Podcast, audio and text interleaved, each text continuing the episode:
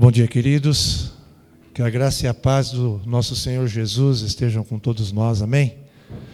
Eu estou muito feliz de estar aqui. Eu sei que esse é um processo que nós estamos buscando a direção de Deus. Creio que o nosso Deus, ele leva e traz os, teus, os filhos dele para onde ele quer. E eu não estou só me referindo a essa questão de ministério de música, é, nós, no mês de dezembro de 2006, a nossa filha se casou e pouco tempo depois, o esposo dela, que trabalha na GM lá em, em, no Rio Grande do Sul, foi transferido para São Paulo e a nossa filha foi embora. E Deus tem os propósitos dele. E nós acreditamos que isso acontece com todos os filhos de Deus. Sei que muitos talvez não são naturais, talvez aqui de Brasília, um dia vieram parar aqui. Então, todos nós temos que ter esta consciência de que nós devemos estar onde Deus nos quer que estejamos. Eu queria apresentar minha família. Ela não pôde vir aqui, ela não está sentada ali comigo, mas eu gostaria de apresentar minha família. Eu vou sair da frente, né? Eu tenho 1,94 e às vezes pode atrapalhar, né? Em algumas coisas. Então, do meu lado está minha esposa, Mariene, nós somos casados há 24 anos. Nesse ano, estamos muito felizes que Deus nos dê esse privilégio de chegar às bodas de prata, que nós somos muito gratos a Deus por chegar a esse momento. Ali do nosso lado ali, Caroline, 18 anos, ela estava tentando vestibular, mas por coisas que Deus também permite, ela não passou no vestibular. Então nós estamos na dependência do futuro para ela Estivemos vendo algumas coisas em São Paulo e agora também vamos voltando a Porto Alegre, vamos ver isso. Ali, Evelyn, 23 anos, Edgar, 26 anos, se casaram tem um ano e pouco.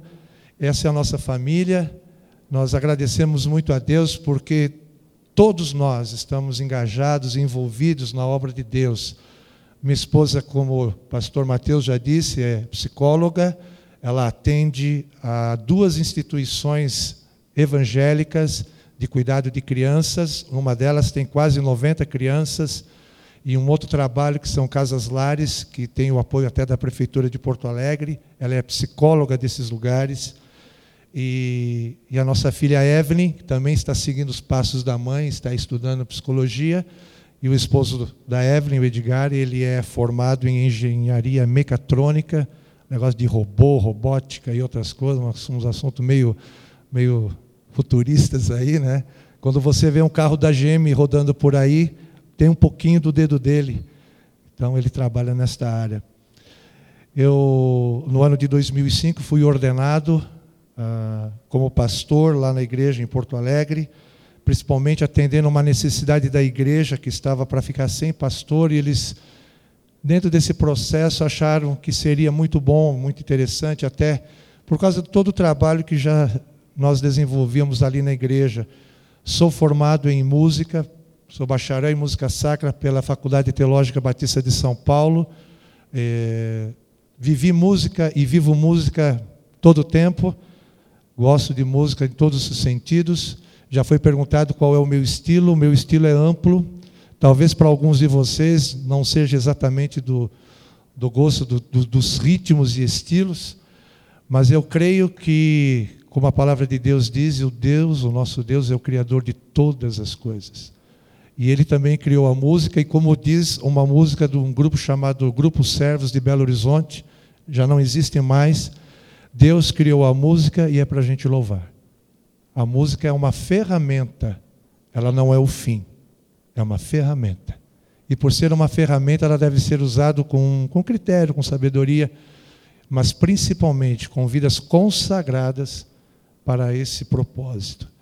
Além da música, eu creio que Deus nos chamou para viver uma vida de louvor e adoração plena e completa em todo o tempo. Enquanto nós respiramos, enquanto estamos vivendo pela graça e misericórdia de Deus, nós somos chamados para louvar e exaltar esse nosso Deus, porque foi para isso que ele nos salvou.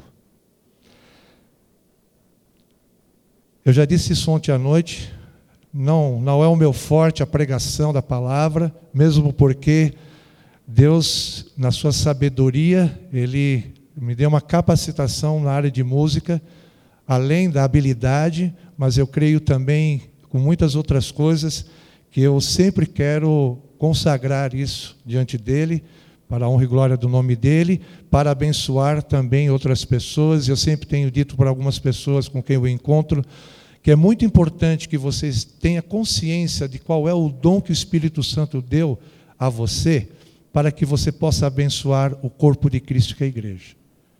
Nenhum de nós pode ficar parado. O exemplo disso é a parábola dos talentos. Quando nós recebemos um dom, uma capacitação de Deus, e simplesmente enterramos isso no meio da igreja, nós estamos perdendo um privilégio fabuloso de ser abençoado e abençoar outras pessoas. Nós precisamos compreender isso com mais profundidade, viver isso diante de Deus, para que esta realidade da vida cristã, através dos dons espirituais, sejam manifestos no meio da igreja para abençoar esse corpo que precisa crescer. Eu queria convidar os irmãos a abrirem suas Bíblias lá no livro de Oséias, profeta Oséias, conversando com o pastor Mateus, eu sei que ele, quando gosta de entrar no Velho Testamento, ele, ele vai mais profundo, isso é bom. Eu estou me aventurando hoje um pouquinho, porque há uma particularidade em todos os profetas, que é o problema do povo de Deus. O povo de Deus tem um problema muito sério. É o problema de achar, às vezes, da autossuficiência, se achar que eles podem viver da sua maneira, do jeito que é melhor. O meu, a minha opinião é essa. Eu acho que eu posso fazer assim, assim, assim, quando na verdade nós temos um Deus que nos dá toda a diretriz, todo o direcionamento de como nós devemos viver a nossa vida. E nós vamos ler somente para essa parte introdutória, Oséias 1, de 1 a 11. Eu vou estar lendo aqui no meu texto, eu sei que vai ser projetado, mas se você quer acompanhar ali ou então ao que eu vou ler, preste atenção. E aqui uma, uma observação. Uma vez eu ouvi um pastor num determinado lugar pregando e antes dele começar a pregar, ele falou assim: "Irmãos, em reverência à palavra de Deus, eu confesso que na hora eu levantei. Eu, pá, acho que foi meio automático. Aí ele se virou assim: irmãos, a reverência não está nesse gesto exterior, mas está lá no teu coração. Com que propósito você vai querer ler essa palavra agora, para que ele venha falar ao teu coração? Então, com essa reverência que é devida ao nosso Deus por causa da palavra dele, mas ali no coração, nós vamos ler aqui. Palavra do Senhor que foi dirigida a Oséias, filhos de Beeri, nos dias de Uzias, Jotão, Acas e Ezequias, reis de Judá, e nos dias de Jeroboão, filho de Joás, rei de Israel. Quando pela primeira vez falou o Senhor por intermédio de Oséias, então o Senhor lhe disse: Vai, toma uma mulher de prostituições e terás filhos de prostituição, porque a terra se prostituiu, desviando-se do Senhor. Foi-se, pois, e tomou Gomer, filha de Diblaim, e ela concebeu e lhe deu um filho. Disse-lhe o Senhor: Põe-lhe o nome de Gisrio, porque daqui a pouco castigarei pelo sangue de Gisrio a casa de Jeú e farei cessar o reino da casa de Israel. Naquele dia quebrarei o arco de Israel no vale de Jezreel. Tomou ela a conceber e deu à luz uma filha. Disse o Senhor a Oséias: Põe-lhe o nome de desfavorecida, porque eu não mais tornarei a favorecer a casa de Israel para lhe perdoar. Porém, da casa de Judá me compadecerei e o salvarei pelo Senhor seu Deus, pois não o salvarei pelo arco, nem pela espada, nem pela guerra, nem pelos cavalos, nem pelos cavaleiros. Depois de haver desmamado a desfavorecida, concebeu e deu à luz um filho. Disse o Senhor a Oséias: Põe-lhe o nome de não meu povo, porque vós não sois meu povo, nem eu serei vosso Deus. Todavia, o número dos filhos de Israel será como a areia do mar, que se não pode medir nem contar. E acontecerá que no lugar onde se lhes dizia, vós não sois meu povo, se lhes dirá, vós sois filho do Deus vivo. Os filhos de Judá e os filhos de Israel se congregarão e constituirão sobre si uma só cabeça e subirão da terra, porque grande será o dia de Jezreel. Vamos orar. Pai querido, Pai bendito, nós que estamos na tua presença nesta hora, queremos te agradecer porque a tua graça, a tua misericórdia tem se renovado nas nossas vidas nesta manhã. E aqui estamos reunidos como a tua igreja, como o teu povo, para prestar esse culto que reconhecemos que só a ti nós somos devedores. Queremos te agradecer também pela leitura da tua palavra, por tudo aquilo que já temos visto e ouvido e participado. E queremos pedir que teu Santo Espírito encontre realmente no nosso coração o espaço que é do teu tamanho para poder falar a nós, para nos trazer da tua palavra para que possamos sair daqui transformados de, uma, de um modo diferente da maneira como nós entramos transformados pelo teu poder, pela tua presença e pela tua glória. Nós oramos em nome de Jesus. Amém.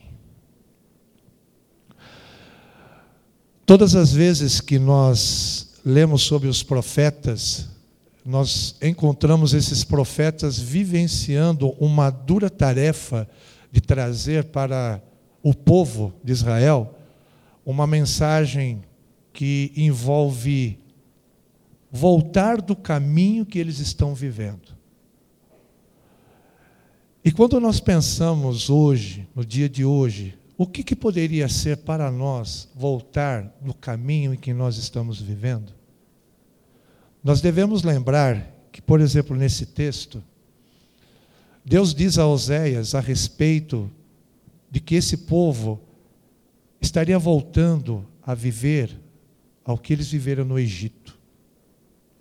E eu estava pensando, bom, para nós que estamos aqui, século 21, o que, que pode ser o nosso Egito? Uma cidade? Uma família? Um trabalho? Talvez essas seriam algumas considerações que nós poderíamos fazer, mas eu creio que o maior Egito que cada um de nós, e muitos de nós já tivemos, foi a nossa vida separada de Deus, vivendo em pecado, afastado de Deus, sob o jugo do, do pecado na nossa vida.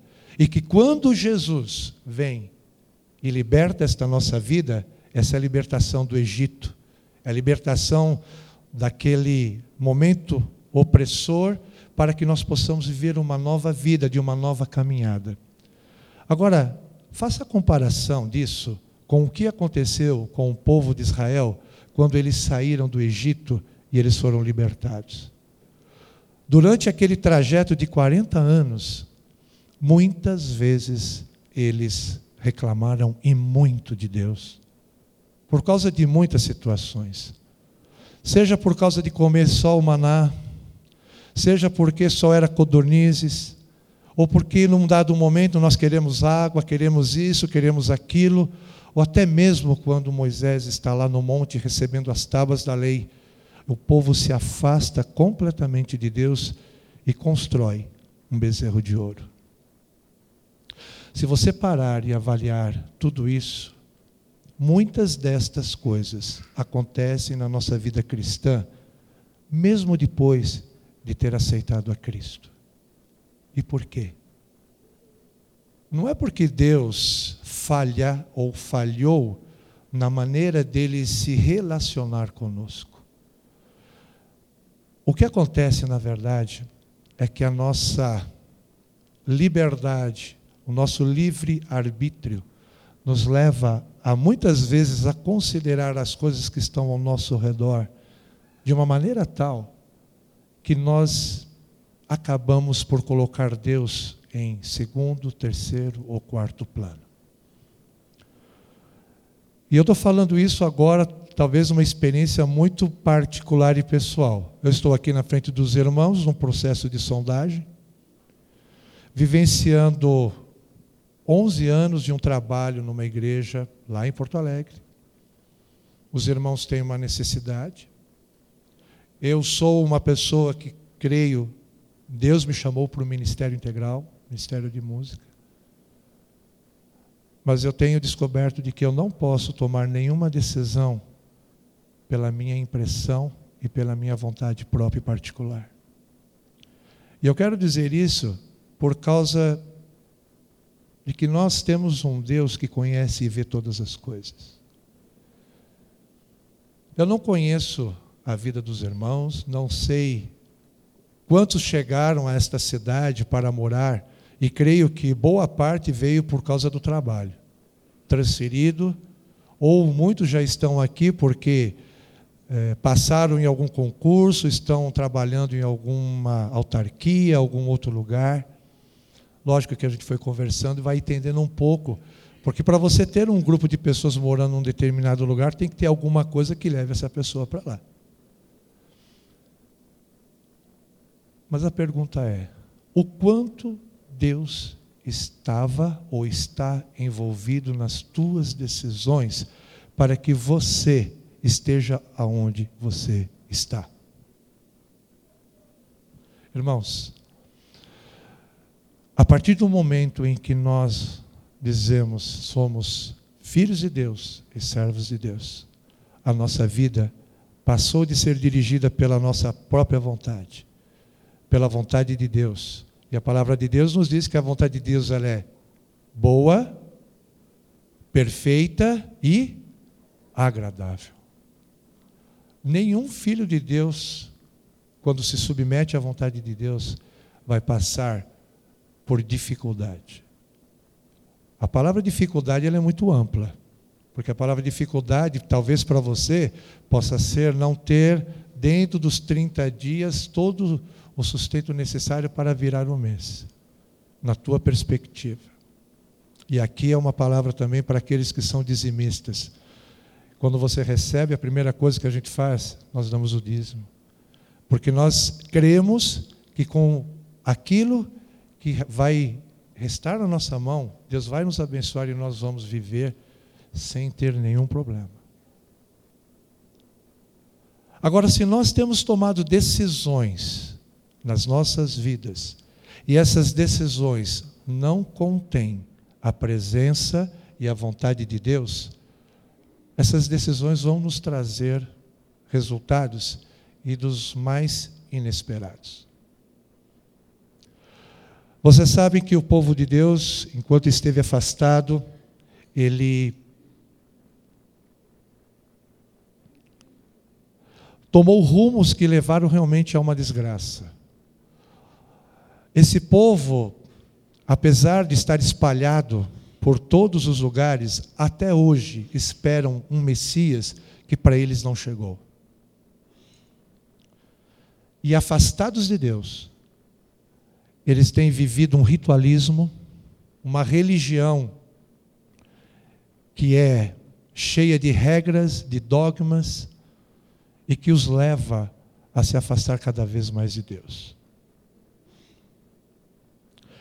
Nesse mesmo livro de Oséias, a afirmativa do profeta, no capítulo 6, no versículo 3, na primeira parte. Conheçamos e prossigamos em conhecer ao Senhor.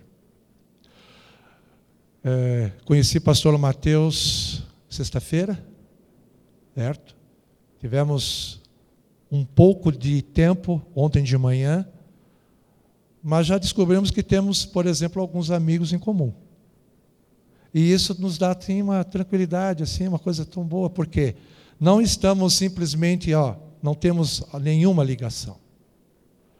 Conheço talvez, pelo menos mais de nome e sobrenome, algumas pessoas aqui da igreja.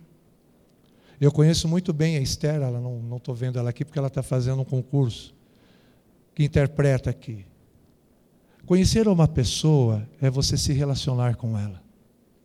Conhecer uma pessoa é fazer com que as, as conversas fluam nas duas vias em que você se abre e a pessoa também se abre para você. Quando o profeta está dizendo que nós devemos conhecer e prosseguir em conhecer ao Senhor, fica muito claro de que existe por parte de Deus um propósito e um desejo muito grande de um relacionamento profundo com cada um de nós. Só que Deus leva uma vantagem muito grande. Nós lemos no texto de Salmo 139, né? Se eu subir, o Senhor está lá. Se eu descer, o Senhor está lá. Se eu for para a direita, para a esquerda, se eu penso em falar, o Senhor já sabe o que eu vou dizer. Então Deus, por Ele ser esse nosso Deus, Ele tem o conhecimento antecipado, Ele sabe de tudo, Ele sabe do nosso interesse, Ele sabe do nosso coração, Ele sabe como é que nós realmente o vemos. Mas a partir do momento que existe o desafio para que nós comecemos a conhecê-lo mais e que nós tenhamos esse desejo de conhecê-lo mais, eu vou ser honesto. Muitas vezes eu fico surpreso e sou, e sou surpreendido com aquilo que Deus faz. Sabe que o nosso Deus é tão criativo? Se você olhar no, no que a Bíblia fala, principalmente em termos dos milagres e daquelas coisas que aconteceram, por exemplo, com o povo de Israel, Quantas vezes Deus abriu o mar? Uma vez.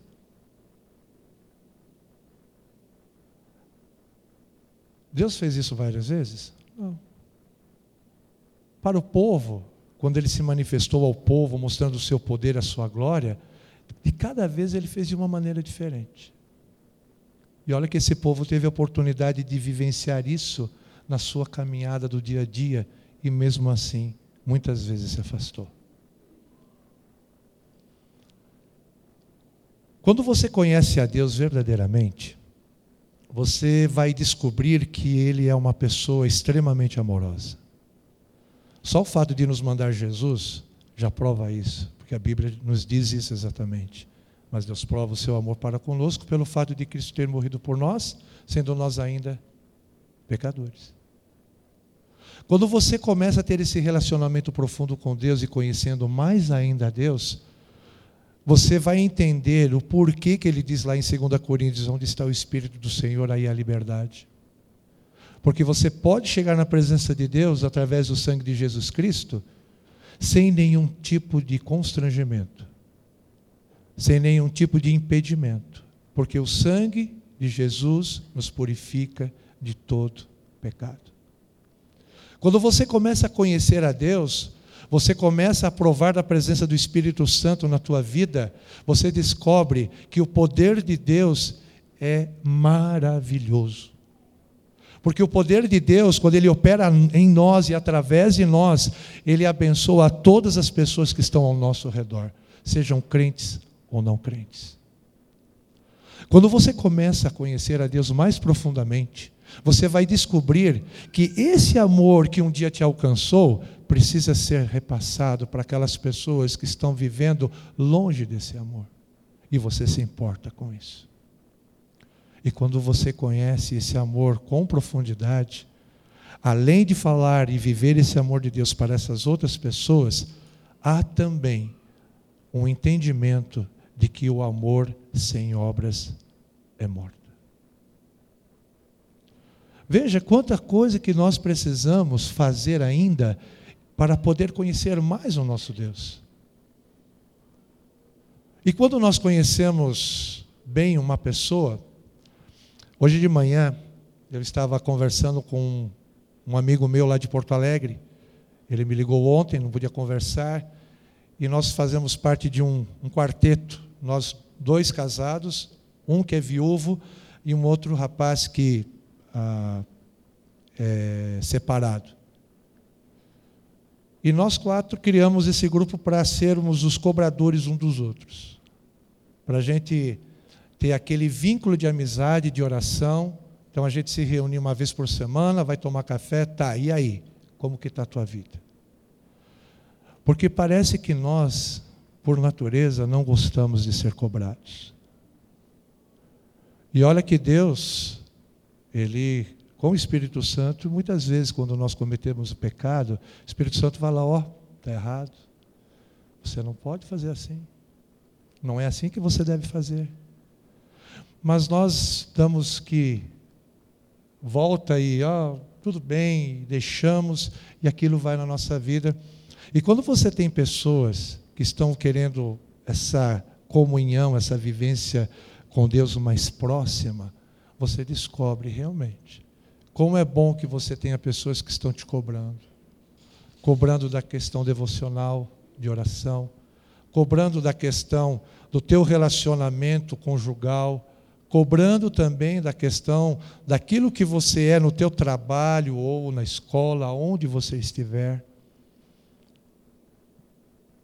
Eu creio que nesse universo de pessoas que estão do teu lado, procurando realmente para que você viva uma vida cristã conforme a vontade de Deus, tem um significado muito especial as amizades e as pessoas, porque elas te conhecem como você é.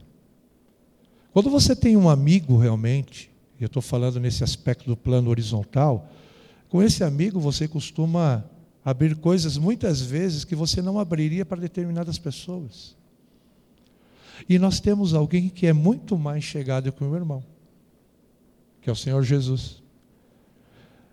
E a Ele é que nós devemos abrir a nossa boca e contar tudo. Por isso que tem aquele cântico que a Jesus Cristo contarei tudo, que haja meio peito a me perturbar. Os meus pecados, os meus problemas, só Ele pode resolver. Um desafio que eu tenho para cada um de nós nessa manhã é de que nós realmente desejemos conhecer o nosso Deus mais e mais profundamente. Mas o conhecimento de Deus, ele tem que passar dessa esfera de inteligência para uma esfera de sentimento, para uma esfera em que você se abre completamente. Nós acabamos de cantar Me derramar, dizer que te amo, te preciso, mas isso tem que ser muito mais do que a boca está falando. Tem que ser um desejo lá dentro do coração de conhecer Deus como Ele é. Muitos de nós, quando lemos no livro de Jó a respeito do que aconteceu com Jó, e eu já ouvi pelo menos três mensagens, e dessas três mensagens a gente chega a essa conclusão.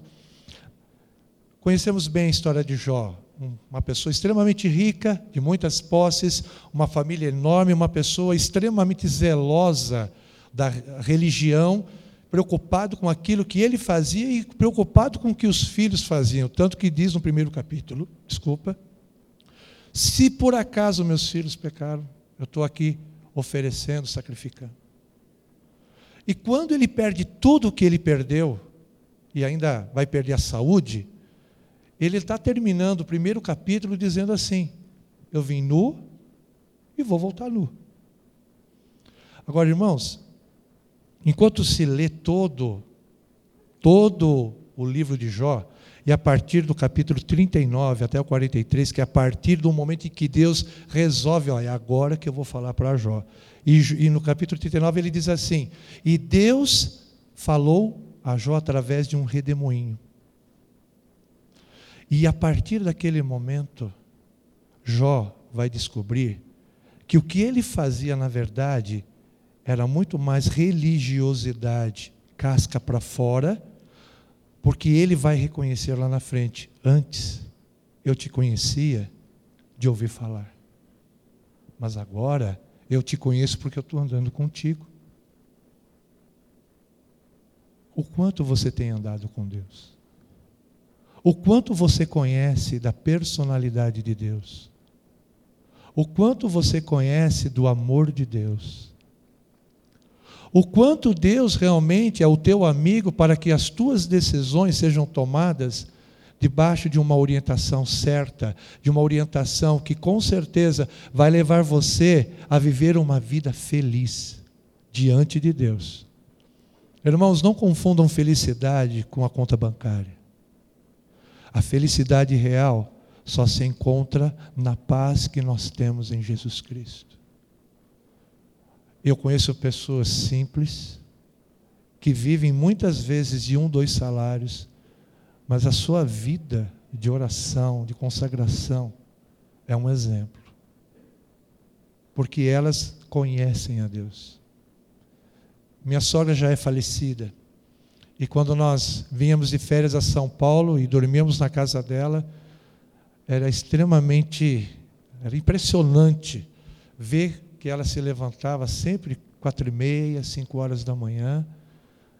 Ela não sabia ler, mas aprendeu a ler com a Bíblia. E ela tinha uma comunhão com Deus que nos fazia refletir exatamente como é que nós temos vivido. Se nós devemos conhecer e devemos prosseguir conhecendo ao Senhor, por quê? Porque no capítulo 6 também, no versículo 6, ele diz assim: Pois misericórdia quero e não sacrifício, e o conhecimento de Deus mais do que holocaustos. No, no livro de Amós, há um versículo que fala assim: Eu não quero mais ouvir o intrépido dos teus cânticos, eu gostaria de ter o teu coração. A partir do momento em que nós procuramos conhecer a Deus, esse conhecimento da pessoa de Deus vai transformar completamente a nossa vida. A nossa perspectiva de vida presente, principalmente a nossa perspectiva de vida futura. Eu não sei o que você tem plantado no presente para colher no futuro.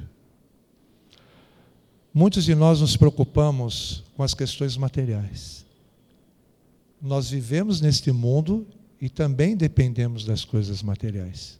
Precisamos comer, precisamos vestir, precisamos nos locomover, às vezes precisamos ter recurso para pagar um médico, um dentista. Se estas coisas são as que tomam primeiro lugar na tua vida e que não é o conhecimento de Deus, você está numa rota errada. Você precisa mudar a rota da tua vida. Por isso que quando nós ouvimos de Jesus, buscar em primeiro lugar o reino de Deus e a sua justiça, e as demais coisas vos serão acrescentadas. Nós podemos entender que o conhecimento de Deus nos torna dependentes de Deus. Eu não sei quanto você gosta de estar dependente de um terceiro. Esses dias atrás, a minha filha e o meu genro estavam muito preocupados porque com essa mudança, então eles estavam querendo entrar no apartamento que eles compraram, mas precisava reformar e eles dependiam de um gesseiro, dependiam de um hidráulico, de um rapaz da elétrica. Como nós nos sentimos mal quando dependemos de um terceiro e esse terceiro não nos favorece? Você já passou por isso? não só na reforma da casa, mas quem sabe em decisões da tua vida em que você precisa observar tantas coisas ao teu redor. Mas quando você conhece a Deus em primeiro lugar, essas questões elas se resolvem de uma forma muito especial. Eu não conheço o futuro, aquilo que Deus tem reservado não só com relação àquilo que nós estamos vivenciando hoje aqui, vocês estão me conhecendo e eu estou conhecendo vocês. Mas uma coisa que tranquiliza o meu coração é que aquilo que Deus tem para a minha vida se resume naquela questão que a vontade de Deus é boa, perfeita e agradável. A vida de vocês, seja aqui em Brasília ou em qualquer outro lugar onde vocês estejam, e se essa vida de vocês for realmente pautada na vivência do conhecimento da, da pessoa de Deus, da vontade de Deus, as coisas se tornam mais fáceis. Quando que para um crente a coisa é mais fácil? Quando ele não tem que ficar sofrendo por causa disso. Porque ele sabe que o que Deus tem preparado para a vida dele com segurança, é o melhor.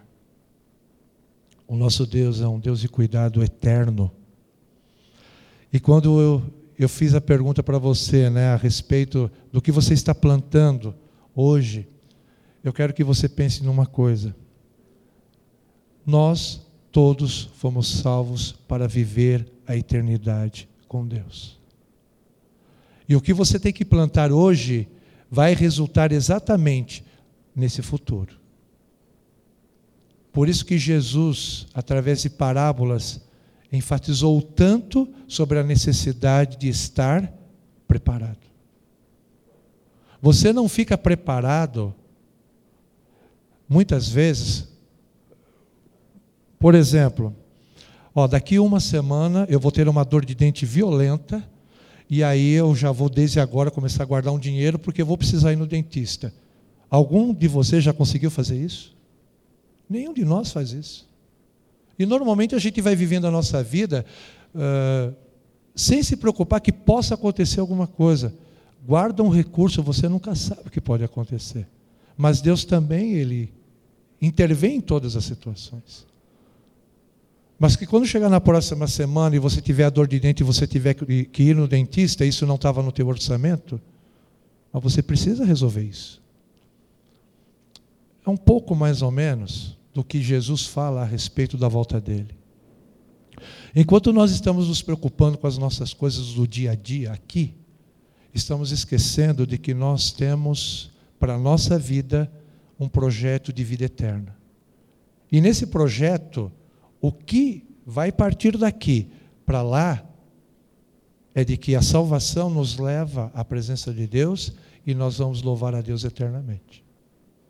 Por isso, que louvar a Deus aqui já faz parte do nosso exercício, do nosso treino para chegar na vida eterna. O meu desafio para cada um de nós é de que, em conhecendo a Deus, nós conhecemos a vontade dele para a nossa vida.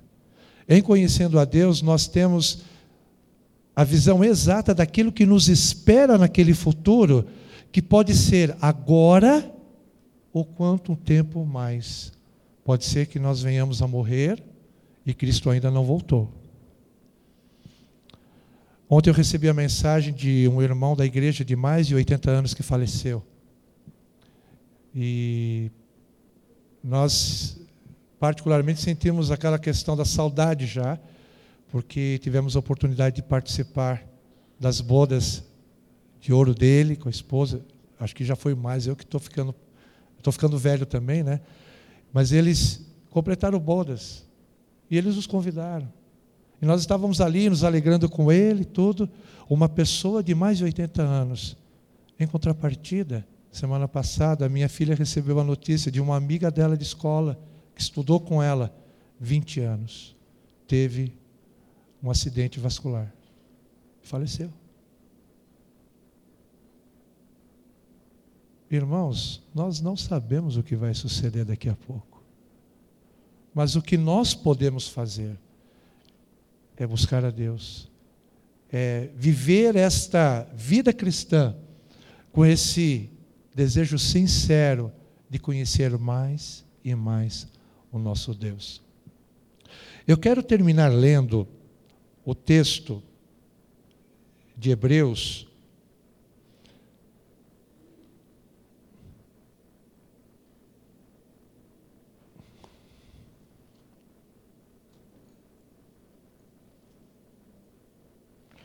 lá no capítulo 10. E eu acho muito interessante o título que aparece para esse trecho, de Hebreus 10, 19 até 22. Abra sua Bíblia, Hebreus 10, 19 a 22. Olha só. Tendo, pois, irmãos, intrepidez para entrar no Santo dos Santos, pelo sangue de Jesus, pelo novo e vivo caminho que ele nos consagrou pelo véu, isto é, pela sua carne, e tendo grande sacerdote sobre a casa de Deus, aproximemo-nos com sincero coração em plena certeza de fé, tendo o coração purificado de má consciência e lavado o corpo com água pura. Todos nós sabemos que no Velho Testamento o sacerdote só poderia entrar uma vez por ano. E mesmo assim ele deveria estar purificado e a sua roupa extremamente limpa também. Havia todo um ritual, todo um processo. E era amarrado uma corda no pé dele, porque se ele entrasse na presença de Deus em pecado, ele era fulminado, ele morria. E a única maneira de trazer o cara de volta para você não entrar lá dentro é puxando a corda, porque senão. Quando Jesus morreu, o véu foi rasgado. E essa palavra intrepidez nos mostra um desejo sincero de entrar na presença de Deus. Nos mostra de que existe agora uma coragem que não é nossa, mas é por causa do conhecimento e da salvação de Jesus Cristo na nossa vida e que nos leva à presença de Deus. Hoje você chega à presença de Deus por causa do sangue de Jesus Cristo. Hoje você tem acesso direto, sem intermediários, à presença de Deus, porque a salvação te dá esta chave que abre essa porta. E se nós temos essa chave, essa porta, por que não desfrutamos mais da pessoa de Deus? Por que não nos achegamos mais à presença de Deus? Porque não conhecemos mais a esse nosso Deus. São as coisas desta vida que estão nos impedindo? O tempo que você tem investido em conhecer a Deus tem sido suficiente? Quando Jesus voltar, você vai estar pronto? Você está esperando a volta dele ou você está preocupado com o trabalho de amanhã? Aquilo que ocupa o teu coração é exatamente aquilo que você dá prioridade. Se o teu pensamento está voltado para as preocupações do dia a dia, com trabalho e outras coisas, e a pessoa de Deus não tem lugar na tua vida, com certeza a tua vida está indo num rumo errado. Mas se você estiver entrando na presença de Deus, como nos diz esse texto, com intrepidez, com coragem, com ousadia, por causa do sacrifício de Cristo, cientes de que você precisa estar na presença de um Deus santo de uma forma santa. A palavra de Deus nos diz que sem santificação ninguém vai ver a Deus.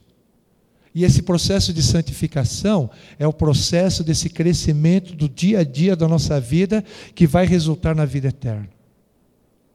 Nenhum de nós vai chegar à estatura de varão perfeito. Mas o exemplo, o parâmetro, o objetivo foi lançado para nós. E Jesus é esse exemplo. Eu sou humano, sou falho, sou pecador, mas sou pecador, sou pecador salvo pela graça. E eu sei que esta graça de Deus na minha vida é que me ajuda a seguir cada dia, cada passo, na direção do meu Deus e através da minha vida poder abençoar outras pessoas. Você consegue se ver uma bênção na vida de outras pessoas? Você consegue se ver um servo fiel do Senhor, servindo a Ele com integralidade, com tudo que você é, com tudo que você tem? O Senhor se agrada da tua vida? Vamos orar. Pai querido, quero te agradecer pela tua palavra. Existe um desafio tremendo de nós conhecer o Senhor de uma maneira mais profunda, muito mais pessoal, de vivermos esse relacionamento contigo, um relacionamento onde nós nos abrimos a Ti, o Senhor nos vê e sabe de tudo que acontece. Como também nós podemos ouvir a Tua voz, aquilo que o Senhor nos fala, e entendemos que aquilo que o Senhor nos fala é bom, é perfeito, é agradável, porque o Senhor nos ama. O Senhor já nos demonstrou esse amor, porque Jesus Cristo morreu na cruz pelos nossos pecados. E essa salvação bendita, nós queremos vivê-la na integralidade. Queremos viver de uma forma integral porque sabemos que é desta maneira que nós vamos um dia estar na tua presença eternamente. Por isso, coloca no nosso coração esse desejo sincero de cada vez mais te buscar, de cada vez mais viver na tua presença. Que as situações que estão acontecendo ao nosso redor somente sejam resultados desta nossa comunhão íntima contigo. Que nada neste mundo venha nos perturbar, nos atrapalhar e que venha tirar este nosso foco da tua pessoa, mas que nós vivamos para o Senhor, que nós vivamos para cumprir os teus propósitos e que nós vivamos preparados para a tua volta. Senhor Jesus, nos ajuda através do Santo Espírito. Venha fortalecer as nossas vidas. Venha aumentar a nossa fé. Venha, Senhor, transformar o nosso coração para que vivamos conforme a tua vontade. Abençoa, Senhor, esta igreja. Abençoa esse processo que está acontecendo de busca de ministro de música. Todos nós queremos ouvir a tua voz e conhecer a tua vontade. Nós queremos estar aonde o Senhor quer que nós estejamos. Por isso nos colocamos diante de ti para ouvir a tua voz. Obrigado porque o Senhor é um Deus que está perto, é um Deus que conhece o nosso coração, é um Deus que se importa conosco. O Senhor já provou isso. E nós queremos viver sempre para a tua honra e para a tua glória. E nós oramos no nome de Jesus. Amém. Obrigado pela oportunidade. Deus abençoe a todos.